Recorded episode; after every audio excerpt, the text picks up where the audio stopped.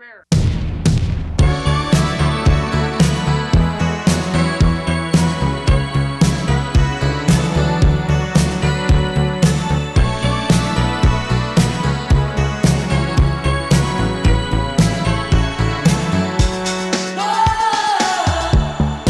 Hello，大家好，这里是啤酒事务局，我是天，我是齐。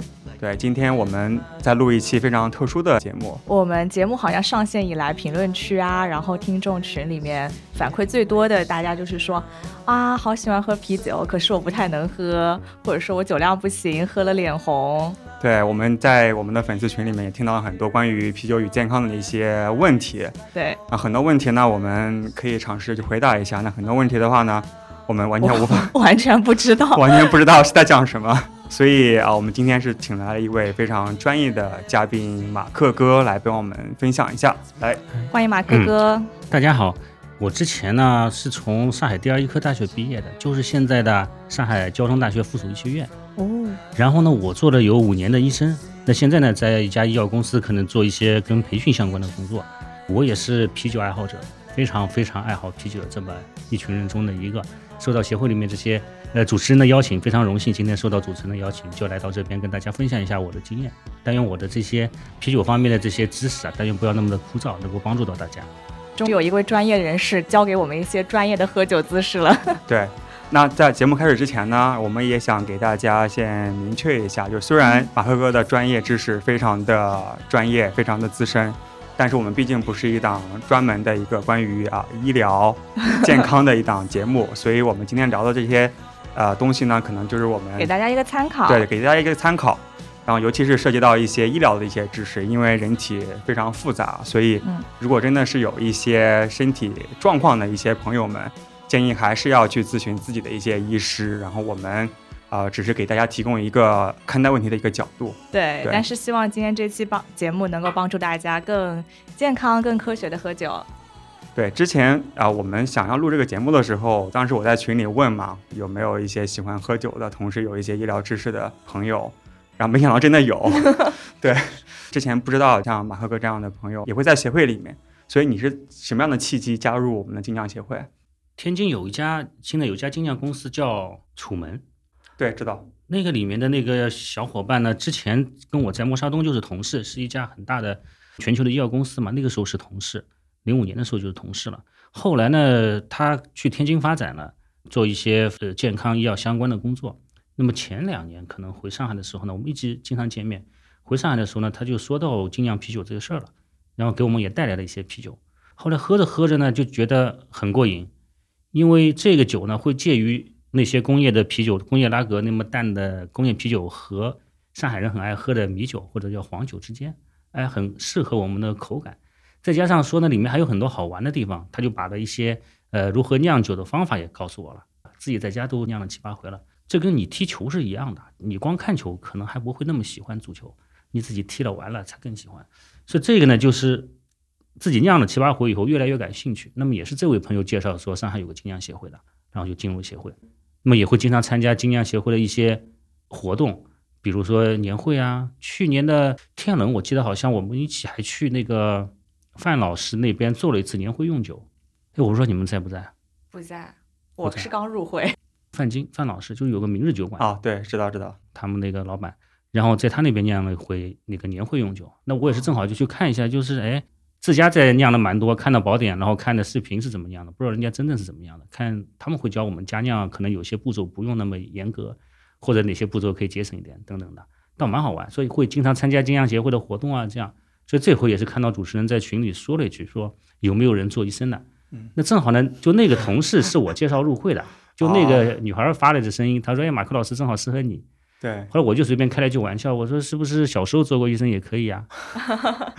像是我儿子的一个说法，他会经常会跟我很小嘛，那时候可能只有五六岁，他妈妈可能跟他说，你爸爸年轻的时候以前是做过医生的或者之类的。嗯，然后他就用小孩的语言就会说，那你是不是小时候是医生啊？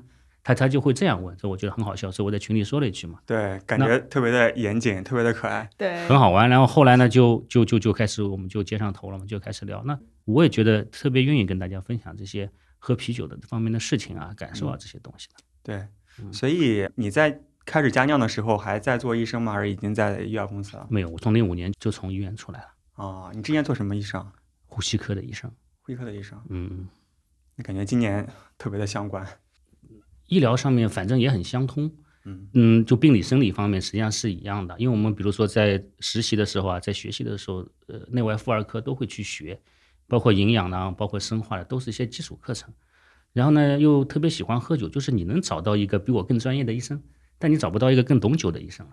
啊对，这是所以马克哥简直是这次选题的完美人完美选，人选。对我觉得上海那个协会 真的是太神奇了，太多宝藏了。太多宝藏，我们慢慢挖掘。那要不我们这一期的节目就单刀直入。那我们进入主题。在跟马克哥录节目之前呢，我们也收集了一些评论区，包括群里大家问的比较多的一些问题吧。那我想问，第一个，我们能不能先简单的讲一下，就是说酒精进入到人体以后，到底它产生了哪些反应呢？讲简单点，小时候我们读书的时候，一定听到老师说过有一种酶叫唾液淀粉酶，听到过吗？对，它是帮助大家将淀粉哎变成糖，或者是单糖，或者是双糖，然后能够被人所吸收。那这个酶呢？所以我们现在要讲的就是这个酶，就是这个酶字的酶这个字而已。这个字呢，我打比方像什么东西呢？像剪刀，又或者像电焊枪，它在人的身体之内起到的作用呢，可能会将大分子减小，变成小分子，把淀粉变成了啊、单糖或者双糖，又或者呢，它会环化，将前列腺素环化以后呢，变成有生理活性的东西。酒精我们知道它的俗称叫什么？乙乙醇。醇。乙醇，乙醇进入人体以后呢，它会快速的吸收，然后呢，肝里面那百百分之九十会进入肝脏，在肝脏进行代谢解毒，然后变成啊就是无害的东西排走，有百分之十会通过呼呃百分之五会通过呼吸走，百分之五会通过呃尿液排走，所以你会发觉喝完酒的人回来以后啊是有酒气的，对的，那所以只有百分之十可以被排走是吗？只有百分之十是排走，百分之九十还是要肝里面的这个酶来运作。将酒精呢，我就要说的这个酶叫乙醇脱氢酶，将这个乙醇上面的一个氢减掉，再然后呢，它就变成了乙醛，再有乙醛脱氢酶，再将上面的一个氢再减掉，脱氢嘛，就是哦将这个氢原子拿走，就像剪嗯刀一样剪掉，剪掉以后就变成乙酸了，就无害了，然后就可以你就可以比较自由，因为就是酒醒了嘛，醒酒了这么一个状况。我们刚刚也看到，有百分之九十还是要进入那个肝脏代谢的，而且呢，酒精的代谢的时间是很固定的，似乎是非常固定，每一个小时只代谢十到十五克的酒精。所以你会发觉，说我第一天晚上喝完酒，第二天我开车是不是没有问题？是有问题的，还是有问题的。啊，哎，对，讲到这里的话，嗯我也好奇啊，比如说我们喝一杯，比如说五百毫升的工业拉格，那几个小时之后，我们喝酒，它是符合中国法律的，就是不算是酒驾醉驾的。我们可以很简单算一下，咱们这边都是啤酒爱好者，工业拉格一般的酒精度是多少？三四度吧，百分之三点六，对，对吧？如果是五百毫升的话，它有多少克的酒精？五百乘三点六，对吧？三点六是十八克的酒精，所以通常一个人来说要通过两个小时将它代谢完毕。正常的情况下面要两个小时，对，代谢完指的是代谢为零，对吧？代谢为零了。但是我们的酒驾的你 标准一定要在这个 边缘试探。没有我我酒驾的标准我们因为纯粹 科学的讨论嘛。好的嗯，呃，我呢实在是一个喝酒爱好者，嗯所以呢，我就对酒在体内的这个又又是个医生嘛，在酒酒在体内的这个浓度啊很感兴趣。我曾经特别买了一个测酒驾的那个吹的那个机器，哦，你还专门自己啊试？淘宝上买的，二三十块钱不贵，嗯很准。因为人的血液通常像我们这种六十公斤、七十公斤的人呢，有六升血或者五升血，你可以知道这个血的就分母是知道的，分子呢是纯酒精克数。就比如说我们刚刚算到的那个五百毫升酒呃啤酒应该有十八克，我今天晚上喝了五瓶，那就有九十克的酒精，纯酒精除以五升，那我就能知道它的每百毫升里面的含量是多少。我试过，非常准。你只要喝完以后吃完饭，可能我吃饭在家比较快的嘛，半个小时以后就已经很很容易的就测出来这个这个浓度了。然后再跟国家的酒驾和醉驾标准来看呢，它是两百微克每毫升，非常非常低，相当于只能喝两，就是不是二十克酒精了，变成两克酒精。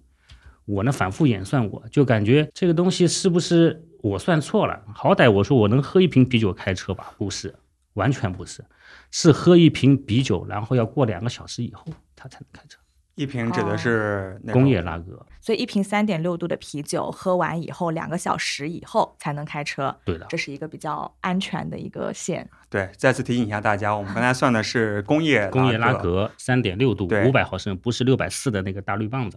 也取决于每个人的这种代谢的一个水平。这点呢，我想提醒大家，也是不构成完全的建议，因为嗯跟你吃的食物也有关系。对，如果你吃的是面条，有可能酒精在面条里面。这米饭碳水化合物就是要它将酒精吸在里面了，它会缓慢释放，所以这也是个问题。我尽管喝了啤酒，过了两个小时、三个小时了，觉得应该没事了吧？哎，吃的是面饺子，裹在里面的，还在吸收。哦，虽然不容易醉，但是缓慢其实还释放缓慢释放，释放就是它在血液里的时间更长。很多时候酒精的释放的速度也有很多的因素会影响它。那么常见的一些因素是有哪些？酒精呢，你在喝了以后三到五分钟就能从血液里查到乙醇了，能查到乙醇。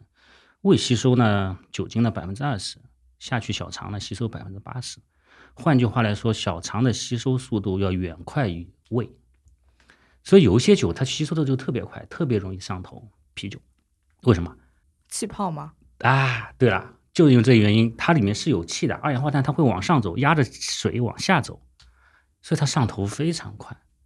所以香槟也是一样的道理一。样的道理，就它这种酒如果进入小肠特别快的话，它当然就吸收的就非常快，然后它就很容易上头，所以就很有感觉，有气的话会压着它往下走，因为气肯定在上面嘛，哦就是往它压下去了。对吧？你相相哦相相对于说你上面的食管是闭合的，不会一直往外嗳气嘛，但是它就相当于气多了就往下压，所以啤酒很快就会被吸收，OK，一个是有气，所以让啤酒会很快的被吸收，有这样是，被吸收是有这样状况。还有呢，低度酒吸收的快，比如说是五百毫升的三点六度的酒，它应该是十八克，对吧？我们这样想，如果我们喝二两白酒，五十度的白酒，二两是多少？两百克、两两百克，嗯两百克乘以百分之五十，一百克、100克酒精哇，这么多！一百克酒精，你会发觉喝二两白酒好像很容易喝得下去的。好多喜欢喝白酒的人旁边会放一个冰的矿泉水，因为它口感确实不好。一边喝这个一边一边吃菜，好像感觉不那么醉，不，那么醉。但你试试看，一百克的啤酒，我们用罗氏为例啊，罗氏因为它的酒精含量非常高，罗斯福十，它有十一点九度，三百三十毫升，我们可以算成它将近三十五克酒精。那就相当于十呃三三瓶。瓶三瓶罗氏要是能喝下去，我觉得在酿酒协会里都已经算是个非常好的英雄好汉了。三瓶罗氏你喝不动的，你们试过没有？没有，喝不动的，喝不动的。那是为什么呢？怕就是怕这种低度酒，就是高度的酒，它往往被食物吸收包裹了，没有被吸上来，所以它会缓慢释放，它会缓慢释放。所以白酒很害怕的是晚上的宿醉，就你晚上它还在持续的放。所以你看中国人觉得不过瘾的时候，喝完白酒他还会喝什么？来点啤酒。来点啤酒，因为什么？实际上还没上头，没达到他的感觉，就感觉就是他的一百克的酒精下去，就像喝了五十克的啤酒一样，才刚刚有点感觉，所以他会拼命的要啤酒来喝，而且白酒可能含水分量很少，所以他胃里并不舒服嘛，呃，佐餐啊、佐食都不太舒服，所以他又会大量的啤酒下去，那你看前后一叠加就麻烦了。你又喝了一个长效的药，就等于吃了一个长效的拉的很长的药，又吃了一个短效马上发作的药，这两个一叠加双倍的攻击。就就会，所以说很容易说哦这么喝两种酒就容易倒，就是这道理。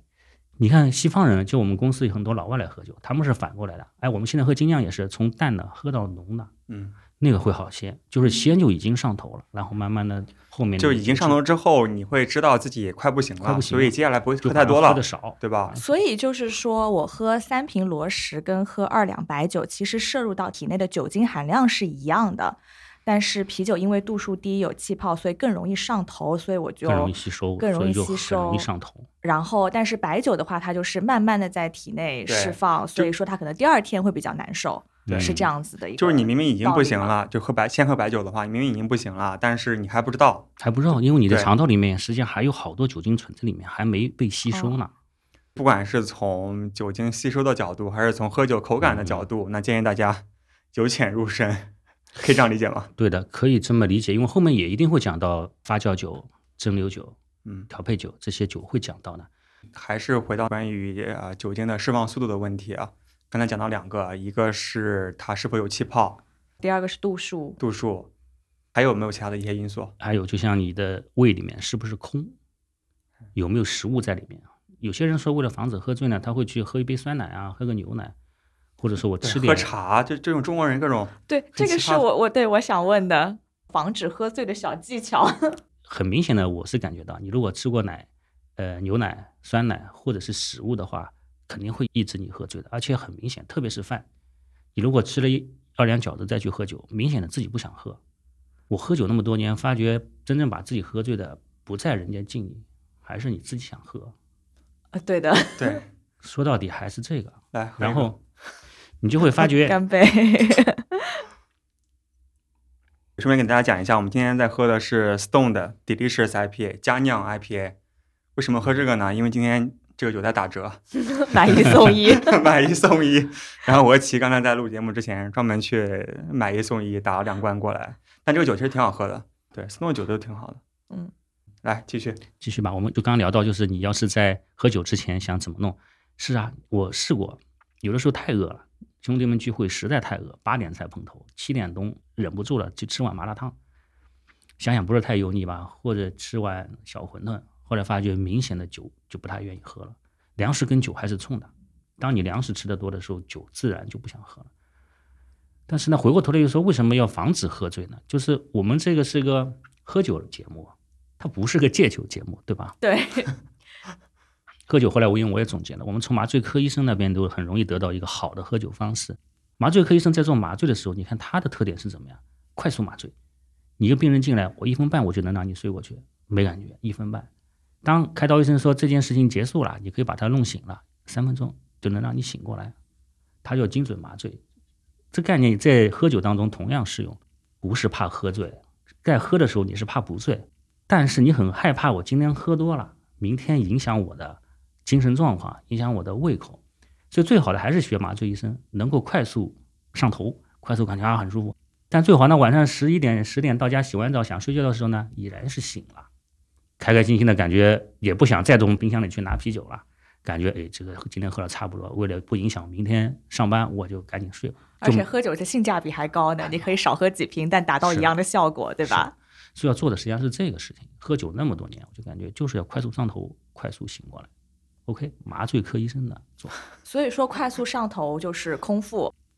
类似这样的空腹、低度酒、少吃食物，类似这样的。嗯 OK，可以达到这个目的，但是很多人对于空腹饮酒这个问题，好像是不是不太健康呢？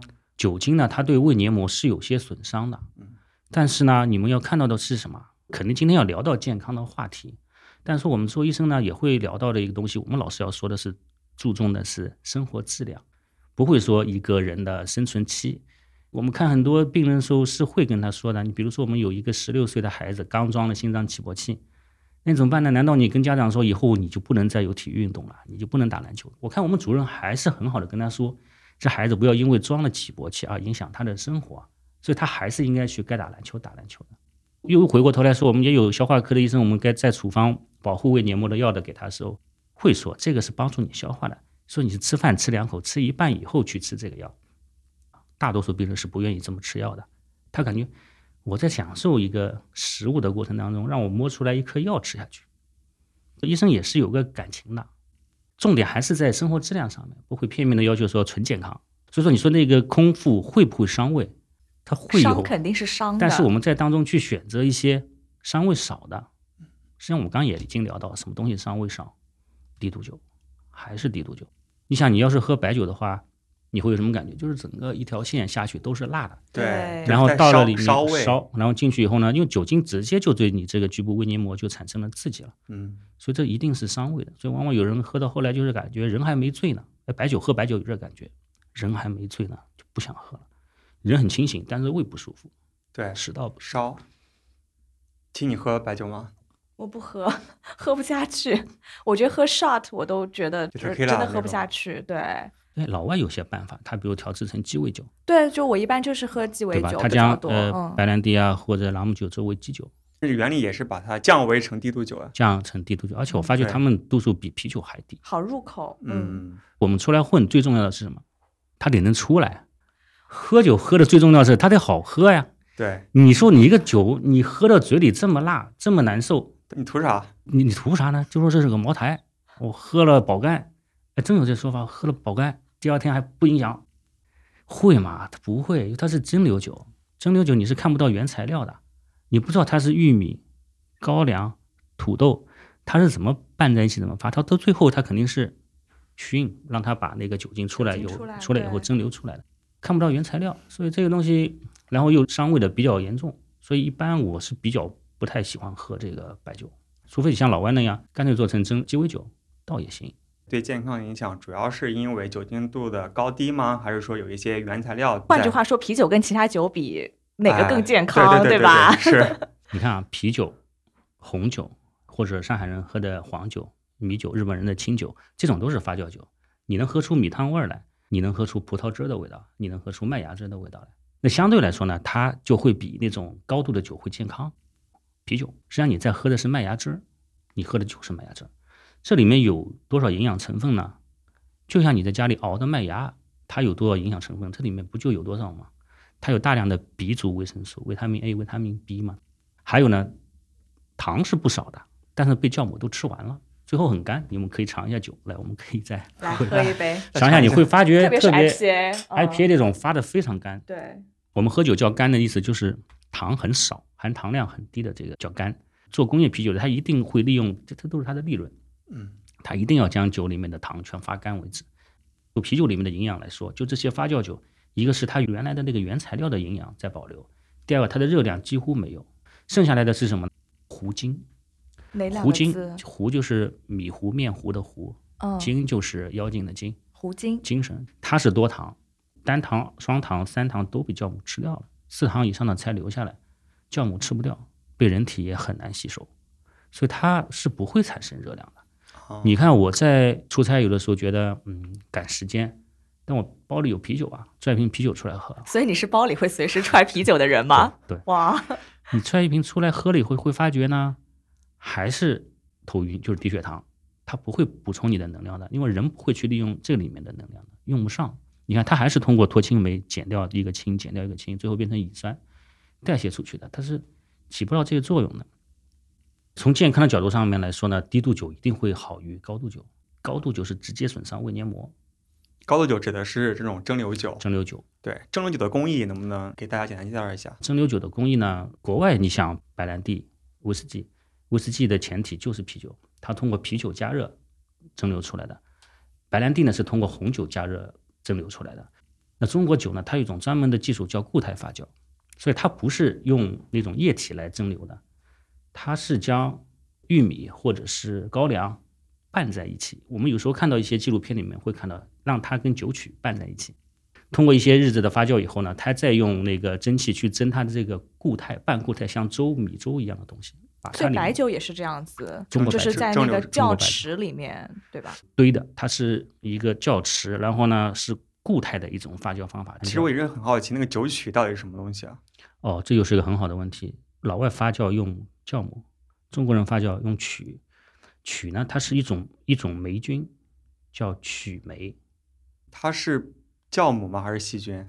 酵母是一个单细胞的真菌，曲霉是一种，它有红曲霉、大曲、乙曲。就以前我们的白酒不是有什么什么大曲，什么什么乙曲哦，对，呃，用的曲种不同嘛，所以它是用粮食去养这些曲。到时候呢，我固态发酵的时候，把这个曲就是它是养在那个小麦里面，小麦子曲碾碎了以后就拌在这一些固态东西里面，它就发酵了。所以它所以酵母是真菌，然后曲是霉菌，霉菌。OK，反这正我是差别这么说，应该这么说什么区别。它是一个单细胞的真菌简单的一个单细胞真菌，那个是一个杂菌，杂的 OK，杂菌菌，杂的杂呃真菌。那和那些什么野菌、那兰比克那种呃，野菌又是单，你像野菌又是单菌种，它单菌，但是它有很多种单菌。酵母菌来说，至少现在一两千种是有的，一千种以上是肯定有的。嗯我们酿不同的酒，不是会放不同酵母，M 二幺、M 四四就会放不同的酵母嘛。是酒曲呢，它的年代就很古老的，很早以前就会有酒酒曲，所以我们现在喝的白酒，你你你想一想，会不会有叫酱香味的白酒，浓香味的白酒，对吧？凤香味的白酒是西凤嘛？这个风味是怎么造成的？是酒曲造成的，实际上是那个曲的味道。粮食本身发酵就像伏特加一样，应该是没有味道的。那伏特加它再加了木炭吸附，就让它作为一点都没有味道的很纯净的一种酒。做基酒做基酒是最好的，因为它嗯没有什么没什么味味道。OK，所以这些高度数的蒸馏酒，就除了酒精度数高之外，还有没有其他，就是和低度数的这种发酵酒相比，健康上面有一些区别？高度酒的话呢，就会感觉度数一高以后，就造成的问题是一直接的胃黏膜损伤，第二不容易控制酒量，晚上就是还没上头呢感觉自己还能喝还能喝呢。嗯 OK，最后你不停的还在喝低度酒，嗯然后就容易第二天宿醉嘛。第三危险，因为当你不能够好好控制酒量的时候，很危险。说英国每年有有六千人都死于酒后的或者摔伤或者窒息，我想中国肯定比他多得多，只是统计比较少。就是酒要是不能控制的话，我也觉得尽量就别喝了。是，你就摔在路上了，在大东北他摔在路上就冻死了，这每年都不少，不在少数。所以这个呢，我觉得喝酒啊，算好这个度数是比较好的。就知道自己的酒量在哪里，然后算一下自己大概能喝多少杯。选好那种熟悉的酒。你哪怕一天到晚喝白酒，但你能知道这个白酒我只能喝二两或者三两，你能要喝熟悉的酒，你要喝不熟悉的酒也是有风险。哎，我一直有个问题啊，就是说会不会有些人就是喝某一种类型的酒特别能喝，但喝有种类型的酒就不太行，就酒量特别差。有这个说法，我们会经常听到说，哎，我喝白酒还行，喝啤酒我就是不行。对对，但说的实际上就是刚刚我们说的这事儿。就低度数跟高度数之低度数有可能它会吸收快，就有些酒它确实就吸收快，那有些酒它吸收慢，你觉得好像能喝很多，实际上还在肚子里没被吸收呢。哦，刚才我们讲到其他几个关键词啊，叫做上头和宿醉。我很好奇，是到底指的是什么？上头就是 tipsy，对，但是从科学的角度，哦哦哦，上头呢，要说的很科学呢，实际上是酒精会刺激人分泌一种叫多巴胺的物质。哎，你跑步啊，或者是你干开心的事情，都会有一对种多巴胺的分泌，对吧？也就是这种东西，有一种快感、上头、开心、头晕。我记得我们以前一个香港老板说过，在香港酒吧里面，他们甚至用安眠药和酒一起喝。啊，那不是很危险吗？啊就是一种感觉，就是既呃很累，想挣扎起来，又有一种兴奋。啊，这个是不是我们推荐的啊？感觉就是那种做做那个 IBD 的 banker 们，也有点意思的。是所以这个上头它取决于的因素是什么呢？就上头，我们是我们喝的时候是觉得是一种晕晕的感觉，但实际上在身体里是因为酒精刺激多巴胺分泌，然后带来的一种这种哎，我感觉应该应该这样再具体嗯说明一下。嗯上头感觉在中国人来说好像不是个好事儿，就感觉好像不舒服，想吐，醉得特别快，倒不应该是一种快乐的褒奖的这种机制，所以它应该指的是不舒服，上头了，头晕是这个意思，或者反胃。英文应该是 hangover，叫上头是吧？那么 hangover 是宿醉，嗯就是 sober 就是你完全清醒，然后 tipsy 就是哎有一点晕，就感觉大家其实喝酒都是想要喝到这个有一点点晕乎乎的状态，比如说你听音乐啊，感觉更好听、更开心的这种。然后你过了那个值以后，你再喝，你就会开始觉得恶心，然后感觉有点喝多了。嗯，然后宿醉就是你第二天早上醒来头特别疼，还会。吐。对，吐是应该是前一天晚上，第二天醒来就不太会吐了。你没有这种经历吗？我一般都是吐完了去睡。但说明你喝的还不够多。嗯，所以我感觉啊，他这个方法倒真是非常好，就没有说上头这个意思。上头感觉就是只是这个感觉上来。你看我平时喝酒会非常明显的感觉到，我在喝三十克酒以内的时候，我不会有上头感觉，也不会去再找啤酒喝了。比如今天晚上就只是吃一个晚饭，就只是一瓶啤酒嘛。但是如果我喝的是修道院，喝到三十克以上，你就干脆想要去找酒喝了。再喝到五十克以上，有点控制不住了，就感觉这酒是最好的东西。但我在一百克的时候，我会停下的，因为我知道喝到这个时候是自己的大概量量算的的就不会影响和一百好像有点差距有点大。不会影响第二天的工作啊，或者学习啊，或者怎么样的。所以还是回到头来说的，要健康的话，这个量还是要自己把控好的。我们刚刚说到这有个脱青梅在这里也是，就是有部分人啊，在中国来说蛮多的，他叫亚洲脸红嘛，对，就他喝完酒以后会脸红。为什么？我们前面说的乙醇变成了乙醛，这乙醛脱氢酶的缺乏就会造成他的脸红，然后喝不下，喝不了了就。所以脸红的人是不能喝酒实？际上是不适合喝酒的，有脸红、嗓子疼啊，或者是呃头晕、不舒服的感觉都样样会上来，所以他是不适合喝酒。之前我也做过那种基因的测试，哎，对，现在很红的就是这个东西，那个东西就测你有没有乙醛脱氢酶。他会测你酒精喝酒脸不脸红。我是属于不脸红的嘛，但是有些人是属于脸红的。我就是脸喝酒脸红，你不脸红啊？我喝我很容易脸红的，说明你还没有喝到位。OK，所以这里面有几个问题啊，就是有一些那种一喝就喝到脸红的，这是什么情况？还有一些像其这样，就喝酒很容易上脸。我喝酒很神奇，我一直想不通，就是我喝酒蛮容易上脸的，我会很很容易脸红。也没有啊，为什么我们在一起喝的时候没有脸红？就是我们一起喝的时候喝的比较慢。因为我们录播客这么几个小时，慢慢喝，所以就是不会那么容易红。我一下子如果喝的多的话，不是喝的多，就如果短时间内喝，我很容易会脸红。但是呢，我脸红下去了以后，我再喝我就不会红了，就是可以再喝。我就我一直很想不通，赶紧出了一个难题。对，这是怎么回事呢？我们先从简单的开始说，就是一喝就脸红那样的人是什么样的？是缺少这个乙醛脱氢酶，缺乏这个，因为通常。所以这个是一个基因里，就是嗯，基因造成的它缺乏了这种酶，然后说测基因是测得出来的。如果这种酶足够的话呢，会很容易就转到乙酸那边去了。所以人只是会要么乙醇把你搞醉了，就不可能是乙醛的。所以乙醇把你搞醉，要么就是它快速的被代谢为乙酸了，不是每个小时时刻会这样慢慢下去的。剩下的人在你的体内就储积，因为代谢不掉了，就慢慢上去了，是乙醇把你搞醉的。但是如果乙醛多的话，就脸红，什么心悸、心跳加速啊。呼吸困难就都会出来了，这种就很危险。所以，如果是那种天生一喝酒就脸红的人，我们就建议不要喝任何酒精类的饮料，对吧？嗯，特别他自己应该也吃过亏，对，喝了以后会非常不舒服。而且，那如果既然是一个基因的原因的话，那他就不是通过练习，比如说多喝酒，酒量会变好这样子。对的，这是个误区，这是个误区。只有说我休息几天，肝功能恢复了，我能多喝点。所以不会说越越喝越练酒量越好，但我真的遇到就自称是他之前不是脸红啊，就身上起疹子啊，干嘛的？那是过敏吧？对，但是后来的话，他就喝多，他就不起了。所以我不知道这种是他在吹牛还是对的。我觉得你说的对的，这是两个概念，一个叫脸红是乙醛引起的，乙醛脱氢酶引起的。第二种呢是过敏，过敏的症状就像我们吃海鲜，闻到花粉，那个是一样的了，起疹子，速发型的甚至会呼吸困难、喉头水肿，要抢救。嗯，是两个事情。那过敏呢，有可能他在一定的时间段以内对这个东西过敏了，年龄变大了，或者他同时也在遭受这个花粉过敏的困扰，他在吃抗过敏药，哎，他都慢慢的都也好了。所以不是不是因为他喝酒喝多了才练出来的，而是正好正好正好过了。对，OK，原来是这样子。嗯，那讲到这个，就是酒量好不好跟什么有关呢？就是我们刚刚说到的乙醛脱氢酶。就是也是基因的，也是相当于是基因造成了它的肝里面的乙醛脱氢酶特别多，所以它可以快速的分解酒精，分解的更快，哗哗哗就都走掉了。嗯，好。但你刚才问题有没有回答？就是刚开始，就是我喝着喝着脸不红了以后，我就清醒了，我就可以开始喝了。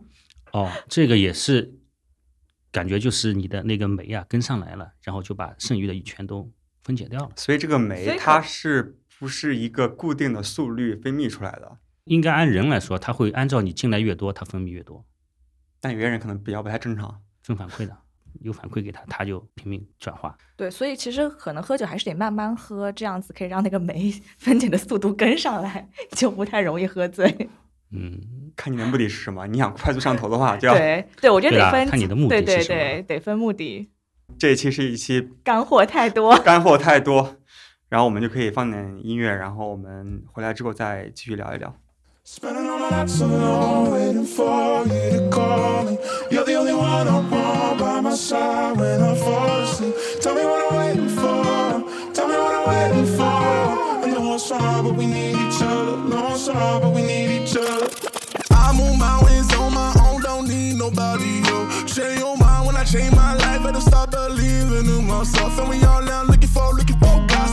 see it in ourselves. Shit divine and adventure moving style. It's hard to tell what a prayer compare. You can find me dancing in between the raindrops. Trying to find a way to make the pain stop. Overtime on the graveyard. Got a nigga feeling bad. My instability's trademark. Copywritten in all my decisions. This is not supposed to be a way of living. Turn my temple down into a prison. Spend my nights alone before you call.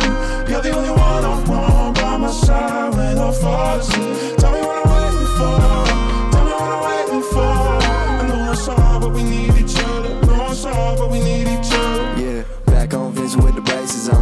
Slide out the back without the neighbors knowing. Pose for the picture with the pearly whites. Deadlands zooming in, catching all my strikes. Use trade drone for some money and she gave me all I need for the night. 40 advice, morally alright, but I need some advice and I know that I'm acting foolish. Push up me up around noonish. Half a blood, yeah, we coolin'. It up, on outcasts, 100 days eating, yeah, we cruising. I love you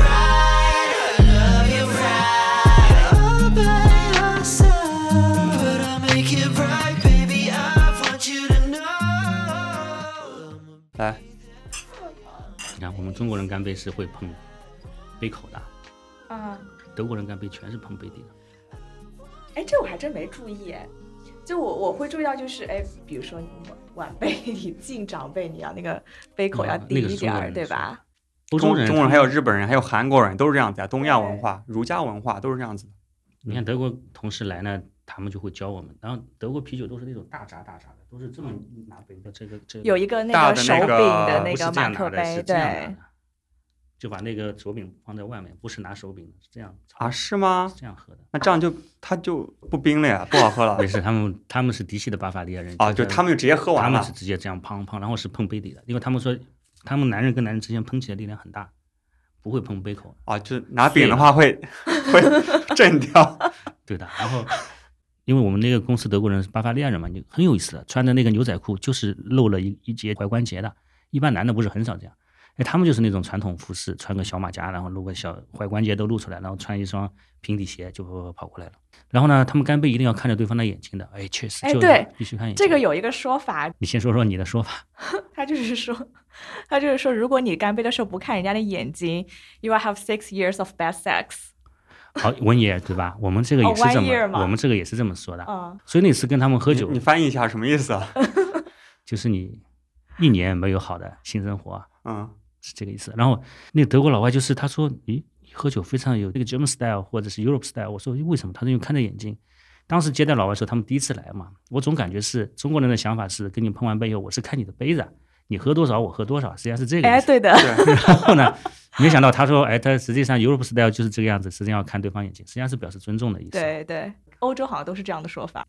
呃，在慕尼黑有一个就是希特勒发动那个啤酒馆事件的那个叫皇家啤酒馆，那个大 logo HB，嗯，哦，对，就现在我们喝到那个啤酒就是那家，对啊，那个大啤酒馆能同时容纳五千个人喝酒，超级超级。那很壮观呢。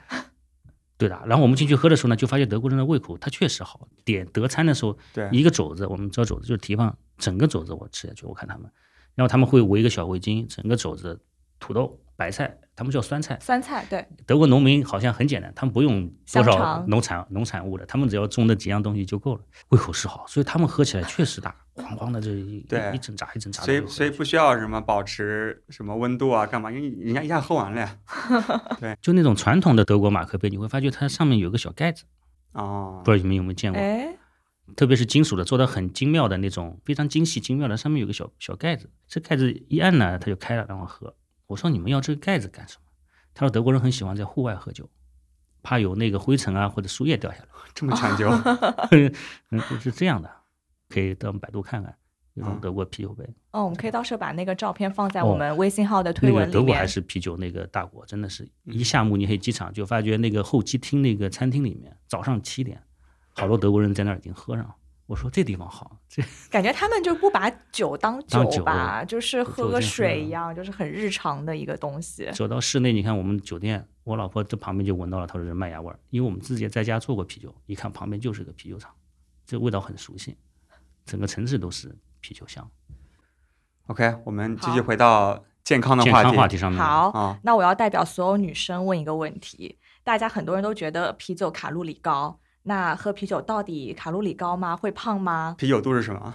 我之前在一三年到一四年间，我减肥大概减了有十七公斤，喝酒没变。你每天喝多少？我每天可能有两三瓶啤酒的，晚上就那时候比现在还更加就是不太注重健康，因为那时候更年轻嘛。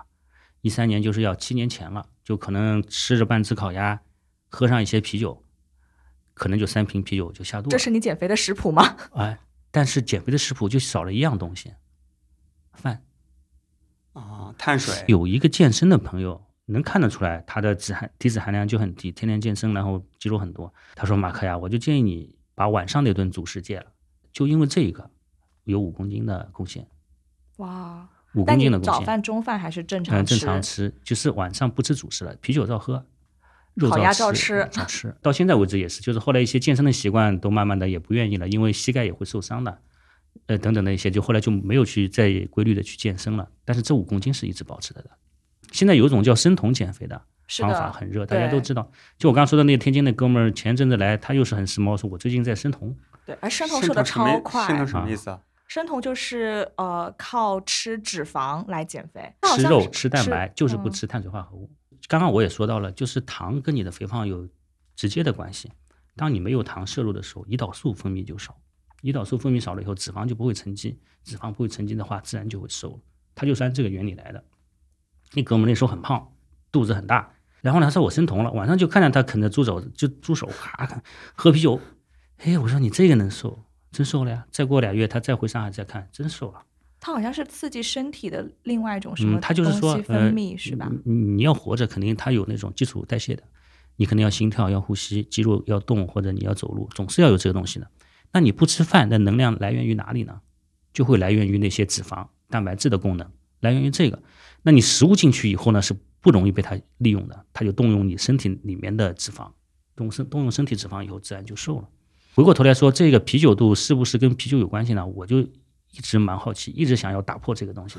有蛮多文献也在说，因为你去查百度，它永远都是说就跟啤酒肚有关系，因为它里面的热量很高，被称为液体面包，它是这么说的。但实际上什么呀？正好办公室那天，我想为了这个节目，我特别想拿一罐可乐来看一下的。正好旁边办公桌上有一罐可乐，我拿上来看了，一百毫升的可乐里面有十点六克的糖，多高啊！十点六克的糖，我拿它拿去直接用我们家的酵母扔进去，就已经发出啤酒来了。我们发出来的啤酒刚刚聊到过多少？才百分之二，就是一百里面可能只有两克，它是十点六克。你看它要吃多少糖下去？它当然吃完以后，胰岛素分泌，然后沉积变成脂肪就胖了。所以可乐或者是高碳酸的那种食物才是发胖的原因。你看老外很胖，我我就觉得我们德国老外来了以后呢，他们还是要叫 carbohydrate，就是指那个嗯碳水化合物合物，他要这个东西的。然后一个人能吃一整张的披萨饼，那我说你这个吃法可是胖。嗯，所以实际上这个元凶啊，这个胖的元凶一定不在啤酒，是在你跟随啤酒吃下去的东西。你说我山东人吃饺子，哎，我就就着啤酒我就就就我就吃饺子，一吃吃两斤，那肯定是胖了。所以就是啤酒配烧烤，然后哎越吃越越香，对吧？而且啤酒跟嗯烧烤里面说烧烤有一种物质的，是亚硝酸盐之类的东西，是有毒的。哎，但通过啤酒喝下去以后呢，是解毒的。这两个东西哦从生物学上是配的。然后呢，而且越黑的啤酒越配。哦这样子，但是黑的啤酒不太适合，就是口感上不太适合吃配烧烤吃，感我觉。我觉得这个还行的这个问题应该问 Nick。还行的。烧烤配黑就棕色那个一点啤酒，嗯。黑色的啤酒呢，就我们自己酿过都知道，它的焦香麦芽的成占比比较高。对，焦香麦占比高了以后呢，就造成这个酒体很浑厚、滑爽，就是黏黏的，你感觉喝上去，因为有好多的那个焦香麦芽的那些糖是不能被对，酵母菌吃掉的，水晶麦芽是不会被它吃掉，所以酒体很醇厚，你喝上去厚厚的，配蛋糕，配巧克力对，就很配。你看波特或者是石涛配这些东西就很好，而且这我觉得本来也比较甜一点。但你这一说倒也是，好像我要是吃烧烤的话，我可能喜欢清淡一点的东西，倒是有这个可能性。对，碳化度比较高，可以清爽一下。嗯，但但这一个是一个小矛盾，小矛盾，就确实是在 从健康的角度而言，可能黑啤是更配烧烤的。越解毒，就是把里面的亚硝酸盐给解掉了。所以说，给大家纠正一下，啤酒其实热量不高，一杯也就一百多卡吧。它是按酒精燃烧的卡来的，但问题呢，哦酒精是不能被人体吸收的，所以这东西是绝对不公平，不重要绝对不公平。重要的是啤酒的含糖量含比较糖量太低了。我们还是讲工工业拉格，比如说像青岛啊、雪花这种一瓶大绿棒子五百毫升，它的卡路里是大概是多少？你看，它要是按三十二千卡来算的话，一百六，一百六十卡。你听上去就蛮多了，所以不能按这个方向走。你这个哦大卡是脂肪带来的，是碳水化合物带来的，这结果是完全不一样的。哦，脂肪呢，你像猪油，这个脂肪是碳水化合物的九倍。他说你的酒精是碳水化合物的两倍，就同样的克数啊，一克酒精还是一克碳水化合物，他说是两倍。但 Soft 呢，我喝了酒不会胖的呀。你今天晚上如果我光喝酒不吃饭不吃肉，我可能还会低血糖，我越来越瘦。所以说我们不需要去计算卡路里吗？要计算卡路里是看卡路里的来源。哎，你看现在又有个比较热的叫升血糖物质，看这个叫 GI 嘛会去看 GI 嗯值。啤酒是不会升高你 GI 的，你觉得它喝下去会升高你血糖吗？还是低血糖？你晚上不吃饭，你喝这个肯定低血糖。用通俗的语言，就是同样的卡路里，它不同类型的卡路里的来源给你身体吸收热量程度是不一样的。像啤酒的话，即使是同样的卡路升糖，指数不一样。它也，会被吸收。我们应该记住这个问题，就是人的脂肪唯一跟相关的糖就是糖。所以，如果这种热量是不是来源于糖的，那它都没有胰岛素的反应，所以它就不会增加脂肪。所以它会直接被排泄掉吗？还是什么？呃，你说这个东西，就像我们刚刚说的嗯，被脱氢酶减啊减减成乙酸就走了，排泄掉变成二氧化碳和然后乙酸被排泄出去的时候，它本身还是带着热量的，它就没有呃被吸收，对吧？它，因为它排泄出去的是二氧化碳和水嘛。你嗯说二氧化碳有没有热量？没有呃哎，对啊，我二氧化碳是有点热量的，啊？是吗？就可以它含几碳的乎可以忽略不它含计吧？碳的。不管它有没有热量还是怎么样，就看它会不会升高血糖。就像那个升 GI，糖指数，嗯升糖才会有胰岛素，才会有脂肪沉积。哦，如果没有这条线过去，它是不会让脂所以肪增加的。所以说那种精致的碳水，比如说米饭、面条这些，就就是很不剩好 GI 值很高 GI 值很高就不好。对，所以然后所以要建议大家吃粗粮、吃蔬菜，然后这些就哎 GI 值比较低。这个就是粗粮呀，纯麦芽。麦对大吧？麦，所以你说很多糙皮病就是皮肤粗糙，吃吃这个就行了。就是它有大量的维生素维他维他命 B 嘛，维他命 B 就是预防这个糙皮病的，粗糙的糙糙皮病。所以说这么多酒精饮品里面最健康的是哪一种啊？啤酒肯就是啤酒。你看，在古罗马，啤酒是作为处方药处方给病人的，没想到吧？嗯，我们试一下这个，你喝呀，超好喝的这个，天的最爱。这个是 Trip Smith 的杨梅 IPA。哎，等一下，但我们刚刚讲的这些前提都是那种传统的啤酒嘛，像这种增味的，就里面添加了其他的东西，就可能糖分啊什么别的东西会更高吧。我看到蛮多是这样的，就是它会在发酵后加果汁，因为我比较关注的是看它的透明度好不好，就是它怕有果胶沉积啊什么的。刚刚你问到这个问题，倒也是非常好。照理说那些饮料上面都，哎，我们应该带瓶可乐过来对比一下，今天 可乐你们记住十点六克，回去一看会十点六克的。糖。对，但是你看里面配料嘛，它就是加了几个水哎果，。那无糖可乐呢？无糖可乐就没问题，我现在喝的都是无糖可乐，就是就没关系就，没关，它没糖，它用的阿巴斯甜，用了别的甜味剂，所以无糖可乐是健康的。但也有人说无糖可乐会老年痴呆。我之前听到过一个说法，就是无糖可乐虽然不会让你长胖，但是它可以带来一些其他的负面的健康的影响，就反而还不如就好，痴呆。反而不如好好长胖。啊真的是有些文献证明说阿巴斯甜会和老年痴呆相关。好，所以我们总结一下，就是说啤酒其实热量不高，糖分也很低，它是所有酒精饮品里面可能是最健康、最适合大家喝的一种糖种。分应该说很干。如果大家都是爱酒人，就知道这个干超级干，实际上对。干的不行了，基本是没糖，只有些糊精，所以它不会那个影响人的血糖。它然后还有一些维生素 B 啊，一些其他的对的营养物质，麦芽汁嘛都在里面就是对大家其实身体还是挺好的。所以我们现在喝一个粗粮，是在一个喝粗粮麦芽汤，对，然后我们现在在喝的这个 Trip Smith 的杨梅 IPA 里面还有杨梅汁、葡萄汁，还有洛神花。但这个可能就糖分会比较高一点了，因为它加了个里面呢，添加的东西。嗯对，你要是用葡萄的话，它就会有糖。葡萄糖的名字就来源于葡萄里面的这种糖，它可以被发酵吗？它肯定会被发酵但他们加这个是发酵后加的，啊、干头的，可以叫干头。我想想看啊，可能也不确定它有没有被完全是是肯定是首发十天以后，它才投这个东西的。对哦，还有一个就是我跟别人喝酒嘛，很多人说，哎呀，我痛风，我不能喝酒。那我们刚刚提到啤酒其实可以配烧烤，那啤酒配海鲜这一块能不能多给我们分享一下？就痛风患者的话，这块痛风呢，嗯，非常非常痛，它是尖锐的刺痛。啤酒里面主要的问题就是尿酸，尿酸的沉积和嘌呤代谢的问题嘛。啤酒里面有很多嘌呤，做过吗？我没做过，天是在家酿的，嗯，你想，你得煮多少时间？六十分钟到九十分钟，长时间熬煮的这个蛋白质，它就有嘌呤出现。广东人喝的汤，哎，以前总是觉得说啊，我们是广东人自家煲的汤，要比外面的快餐要好。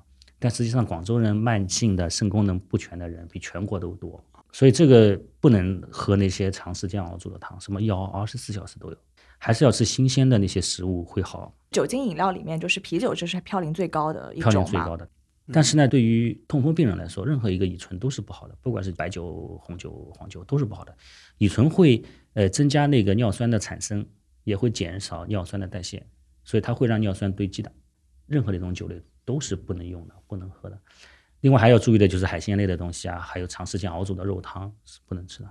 他们自己知道，因为痛一回就知道了，太痛了。嗯所以针对就是已经有痛风的一些病人，建议他们不要喝任何的酒，以及不要吃海鲜，对吧？但是如果是针对健康人，就目前健康的这些人，那喝啤酒、吃海鲜会不会导致痛风呢？也不会，因为这个是一个疾病，也是说从基因上面的一种问题嘛，就基因上造成的。我们好多的疾病都会发觉是基因，实际上与生俱来的这些东西。OK，不会说我喝了啤酒，哎，我就变痛风了，就概率会增加。不会，都不会。它哦是这个，都是基因的。它是这个，它就是这个。哦，到一定的年龄，它就发病了。它不是这个，你喝再多啤酒，你看我喝多少啤酒，我现在都觉得每天要控制好 量，就就是这样。所以说那有什么不能跟啤酒搭配的食物吗？还是说都没有什么太大的关系？呃，从我们医疗上面来说，会很 open 的，不像中医，它会有各种各样的说法。什么什么呃，性质相啊克啊含什么，对吧？花生和比如花生和大蒜也克啊，或者怎么怎么样的，我们没有。我们比如做医疗的，还是嗯非常客观的食物嘛，很粗糙的，你吃到胃里都是被胃酸这么酸的胃酸都化掉了，实际上没什么大的问题，只要你本身不过敏就 OK。OK，OK，、哦，那这个还是纠正了我挺大一个误区。那宿醉到底是怎么回事呢？呃，宿醉我倒想问问了，就是宿醉的感受是怎么样？宿醉可能就是第二天醒来，你没有宿醉过吗？我我可能有很深的感受，所以我想问问你们的感受是不是跟我们相 对，还有？个断片。哎，断片是肯定的，断片是啊肯定的，就是好像到这个节点开门进去是知道的，后来洗澡什么的他就不知道了，对，因为酒精，因为你到了一些嗯中毒的剂量以后啊，它确实是所以断片其实是酒精中毒的一个表现，它高了，就是喝太高了。哦。好，然后宿醉就是第二天早上醒来感觉头疼不舒服、恶心。可能会吐。哦，然后呢，美国它不是大家就是一般喝完宿醉第二天的 hangover food 就是吃炸鸡什么这种，哦就是碳水超级想吃碳水，然后热量高的东西压一下。我每次都想吃麦当劳那个 pancake，对对，我们那边有那个 Waffle House，就是大家就是解宿醉 都要去吃那个东西。对，对的，对对的。你刚刚提到的这种感受，我肯定有宿醉。一旦开年会，晚上就可能跟同事要喝到十二点一点，完了第二天早上七点钟，但是还得起来开会啊，八点钟吧又得开会，七点钟得起来了。然后你肯定就精神很差，坐在椅子上呢想睡，他又睡不着，就是是不是说不定这个头痛、恶心、吃不下早饭，甚至坐在椅子上能能能摔下去都有可能。如何去缓解宿醉的这几个技巧？第一就是在第一天啊前晚上一定要注意，喝到差不多剂量的时候该停下来，就十点就是不要超过自己的那个量。我现在已经限制好我自己，十点钟以后不再喝酒了。第二个呢，就是喝低度酒，低度酒就是醉得快、醒得快的，喝这个酒。第三，我倒是跟他们略有不同的地方是，我觉得睡眠是造成这个东西的最大影响，因为你喝完酒以后啊，睡眠会很差。你尽管说好像入睡很快啊，倒头就睡，但是他的睡眠呢处于浅睡眠，不在深睡眠的状态。，对所以你到第二天早上可能四五点你就醒了，对、啊、睡不着了，而且很口渴。睡不着了。然后这个时候实际上睡眠占了很大的一个影响。然后你就说到吃果汁啊，或者是用一些还有一些蜂蜜水啊什干和蜂蜜，对的。对，那个茶会解酒吗？如果说是绿茶或者说是乌龙，它们属于不发酵的茶或者是半发酵的茶，嗯、不但不解酒，还伤胃。呃，因为这是刚刚上的茶道课，也有人问我们自己公司同事说，那我们招待客户晚上吃完饭以后，该不该去请他喝茶？喝是能喝呀，就不能喝某些茶不能喝，红茶绿茶、白茶、乌龙不能喝，因为它的刺激性对胃的刺激很大，它茶多酚很多，嗯还残留蛮多茶多酚，多酚类的物质是会刺激胃的。为什么说乌龙茶刮油水，你吃下去以后甚至会腹泻、胃疼，就是这个道理。首先，这三类茶它是不能喝的。二一个说，如果说你去饮用红茶或者黑茶的话呢，会影响睡眠的。黑茶是什么茶？熟普洱、熟普熟普洱或者我们熟的乌龙，或者就是养了好多年的这种老茶，越是嫩芽的茶，像红茶，茶碱的含量很高，它会影响睡眠的。你吃完以后不见得就能解多少，但是你晚上睡觉都睡不好。所以各种茶都不太适合用来解酒。不适合所以说防宿醉的比较好的方式，第一个尽量保证自己前一天晚上的睡眠，然后第二个早上醒来可以吃一些含糖的东西，比如说蜂嗯蜜水果，汁。然后油脂、热量的这些东西嗯，可以缓解一下少。喝点儿。啊，对，还还有对对，前一天晚上少喝点我都。一直就说，像我自己有儿子，我也是说你在家喝多一点，就是我能够知道你酒量多少，你自己也知道自己酒量多少。对，出去就这点非常别乱喝重要。嗯，就这个意思啊，就你能喝一百克的，你就讲清楚一百克以上不要再喝了，要闯祸。就哎这个意，思那现在市面上很多有那种解酒药，就是说你喝之前说先吃几粒，然后你就可以就防宿醉，或者说能够呃让你酒量提升，这个有道理吗？喝酒之前营销骗局。以前会有一些说，嗯，胃黏膜保护剂啊，或它是防止那个喝白酒伤胃，就这种事情。但你说喝酒之前存那个的话，倒没有。喝完酒以后会有一些药物，它叫纳诺酮。纳诺酮呢是一种静脉用的药物，它是阿片类受体，都是专业名词。拮抗剂，就是解毒的，就是要吸毒过量也是用这个药，喝酒精过量也是用这个药。它将你哦脑袋里面的受体占住，它的酒精就结合不上来了。哦上不来了，然后阻断掉它，上不来了，阻断掉，最后啊只要代谢里面的酒精，剩余的酒精是结合不上来的，然后就走掉了。是有这类药的，你看到医院抢救都是用这个，喝的不行呢送到医院都是纳诺酮，哦，是有的。喝之前的那个什么解酒神器，像日本、日本、韩国很火的那些，就那些其实那些就是营销的。手段了，就是我说哦类似你还不如吃个包子啊，了解了解。还有一个叫做布洛芬的药嗯怎么样？布洛芬呢，实际上我一提它的呃商品名，你们肯定知道，芬必得。就是镇哦痛的吗。布洛芬呢，它是非甾体类的消炎药，它也是抑制一种叫前列腺素环化酶的物质，把这个电焊枪的这个酶终止掉，就不会有前列腺素。前列腺素要是不出来呢，它就不会引起疼痛。前列腺素一下来，胃里的血供就少，然后就伤胃。它跟酒精一起叠加，伤胃就非常明显，是这个问题。所以不建议去吃这个布洛芬的。头痛的问题呢，最主要的一个问题是什么？杂醇，酒精主要是乙醇，对吧？嗯，那它可能有甲醇，或者是说丙醇，或者是杂醇，就是那些杂的醇类。那我们在酿酒的时候不是非常讲究那个温度嘛？因为这个酵母在不同就温度太高的情况下，它会发酵出杂的醇来。这些杂醇是引起头痛的主要问题。你看我在北京有的时候出差啊，就一个人就找个小火锅，然后呢就拿个二锅头喝，这酒还没喝完，头疼的就不行了，它波动性的头疼就上来了。哦，这种二锅头里面的杂醇一定多，就是酒精的那个纯净度质量太低了，就不仅好像那个什么夜店喝到假酒，大家第二天头会很疼嘛，就就是这个道理。就是它嗯。杂醇多，杂醇多呢，嗯，通常我们会看到，要么是酵母的问题，温度的问题，要么就是它用玉米，玉米的含量多，玉米含量一多，杂醇就多。实际上多见于那些低档的白酒，白酒里面那个多。哦，所以说什么茅台这种高级的白酒，说喝完第二天特别清醒，头不会疼，还是有道理的。它的都是用的高粱嘛，它会比较讲究工艺啊或者什么，就这些道理上有。现在我们看一些工业拉格，经常加一些玉米的，对，美式拉格它会加玉米的，就这个是大米大米大米还好一些，它加玉米。后来我因为也感觉哦，原来玉米容易出现杂醇。，OK，那这样的话，确实你要看一下，就比如说有些大绿棒子，你喝了以后就觉得头疼，你看看是不是配方里面有玉米。现在好歹说明书还是蛮诚实的，它是写出来的，配方哒哒哒的写出来。我看麒麟啊，或者是像一些德系的啤酒还行，上面写的很清楚，干净一点它。没有这些玉米、嗯大米的这些成分，是不是还好一些？那酒精跟咖啡因叠加呢？双重上头。呃，就像你看，我们开年会，真的是会晚上吃完晚宴，再到某个福建人的房间开始喝茶。对啊，或者夜店里面大家就是喝那个兑红牛嘛。我理解，因为这个呢，实际上酒精呢是使血管放开放松的。那你喝了茶碱以后，或者咖啡因呢，是会使血管收缩紧张的。这样一来的话呢，你你就会发觉，反正晚上是肯定睡不好，对，是兴奋的不得了。酒精还是不要叠加咖啡因一起使用。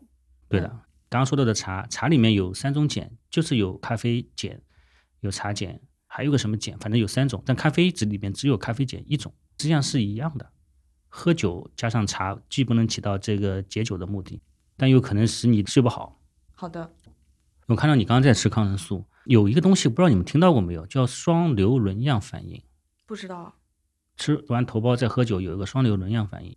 双硫仑呢，它本身是作为一种戒酒要用的啊。我有酒瘾，我戒不了，一天晚上要喝半斤。为了让你戒酒，让你吃双硫仑。这双硫仑吃下去以后呢，它的作用就跟我们之前说的一样，它阻断了脱氢酶，所以你就会变得脸红、恶心、呕吐，就不想吃酒了。如果吃了抗生素，再加上酒精，就双硫仑出现了，所以就会造成你的一种反应，就是恶心、呕吐、脸红、结膜充血。我有时候喝酒喝多了也会结膜，就是眼白充血，对的，很多老酒鬼，我觉得眼睛都是红红的。所以时间再多的话呢，就会影响到你的生命了。所以就很多抗生素吃完以后，就是不让你去喝酒了。最主要的像头孢、磺胺类的药物，嗯，哦，甲硝唑，对，所以主要还是对吃头孢不能喝酒嘛。嗯，医生喝酒什么，你都会先看那个食品的那个标识嗯、吗？这跟医生好像没关系，是跟个人的性格它有关系。最近感觉你喝酒吧，还是得看看说明书。一样的口感，你感觉挺好喝的，但一看说明书，它就不喝了。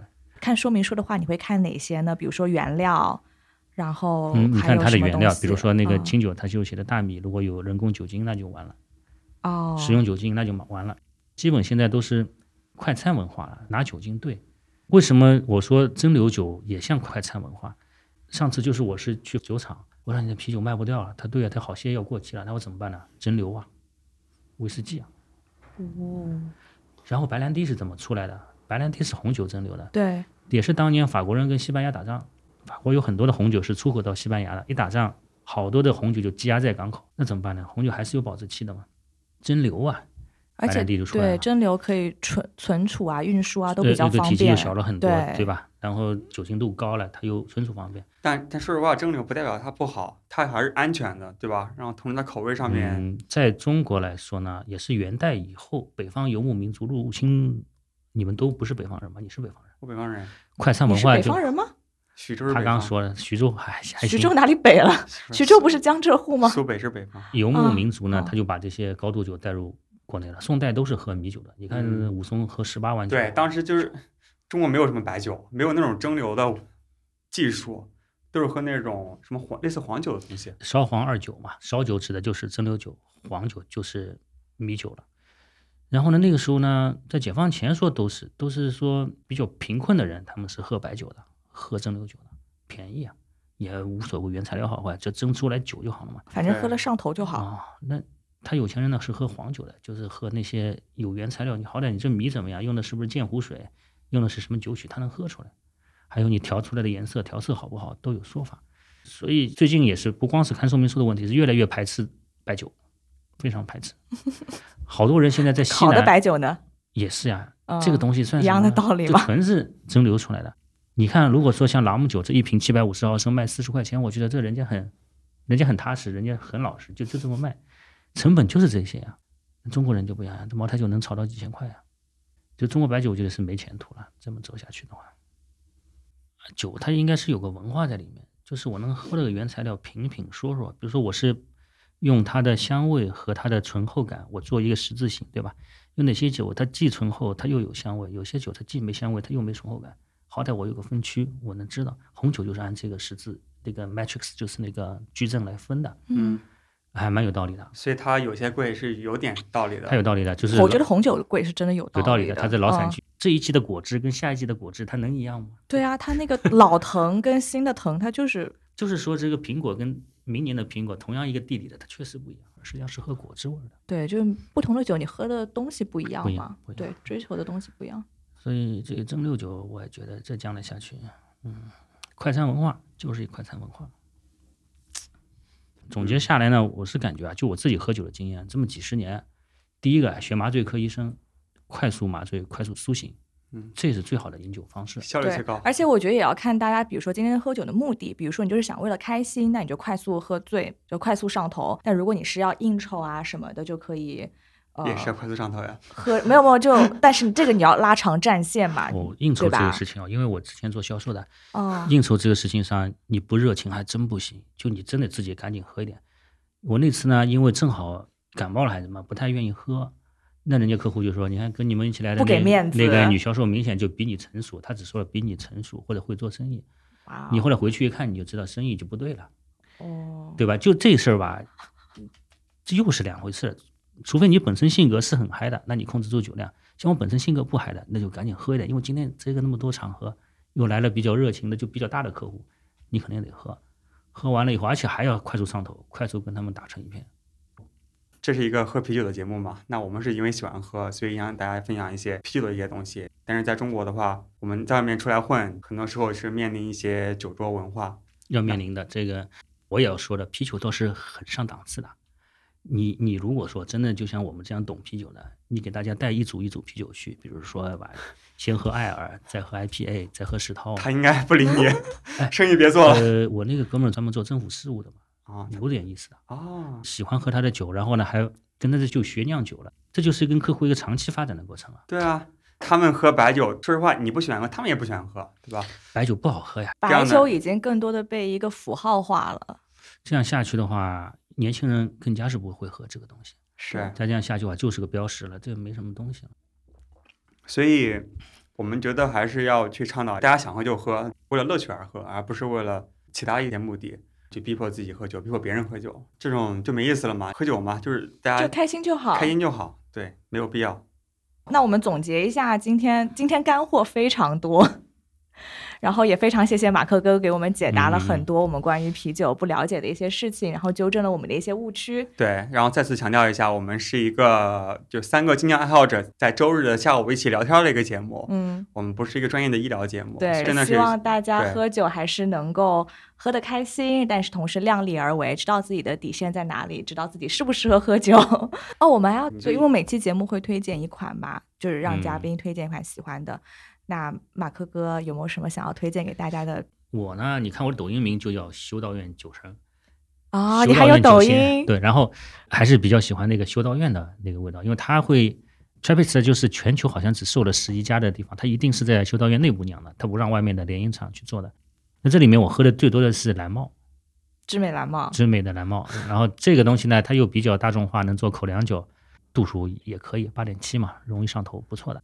昨天又买了一些西麦尔、West 麦尔，说啊双料是他们家发明的，对昨天喝的双料非常好，所以我这次推荐的倒不是蓝猫，也是修道院，但是是西麦尔的双料。OK，好的，好，行，好那我们今天的节目，谢谢大家，谢谢大家。谢谢。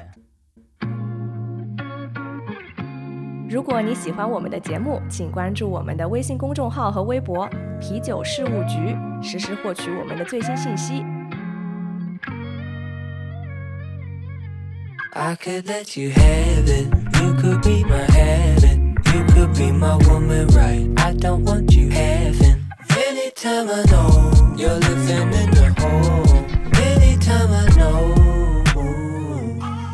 I could let you have it. You could be my heaven. You could be my woman, right? I don't want you having. Anytime I know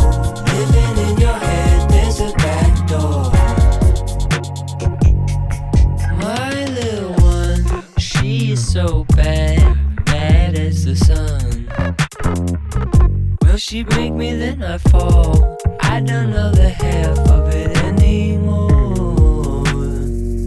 Yeah, well, I could give a fuck about you. And she can get whatever she need. Every time that she looked at me, you know I felt weak in my knee. Wanna try to be fancy, love, you know. I could give a fuck about you. You know that I do my role. Either when you coming close. You always hit on the nose, but never know how you could know. But treat me like a, treat me, treat me like a. Why? Treat me like the queen, slap your knees like you've been laughing. I could let you have it. You could be my heaven.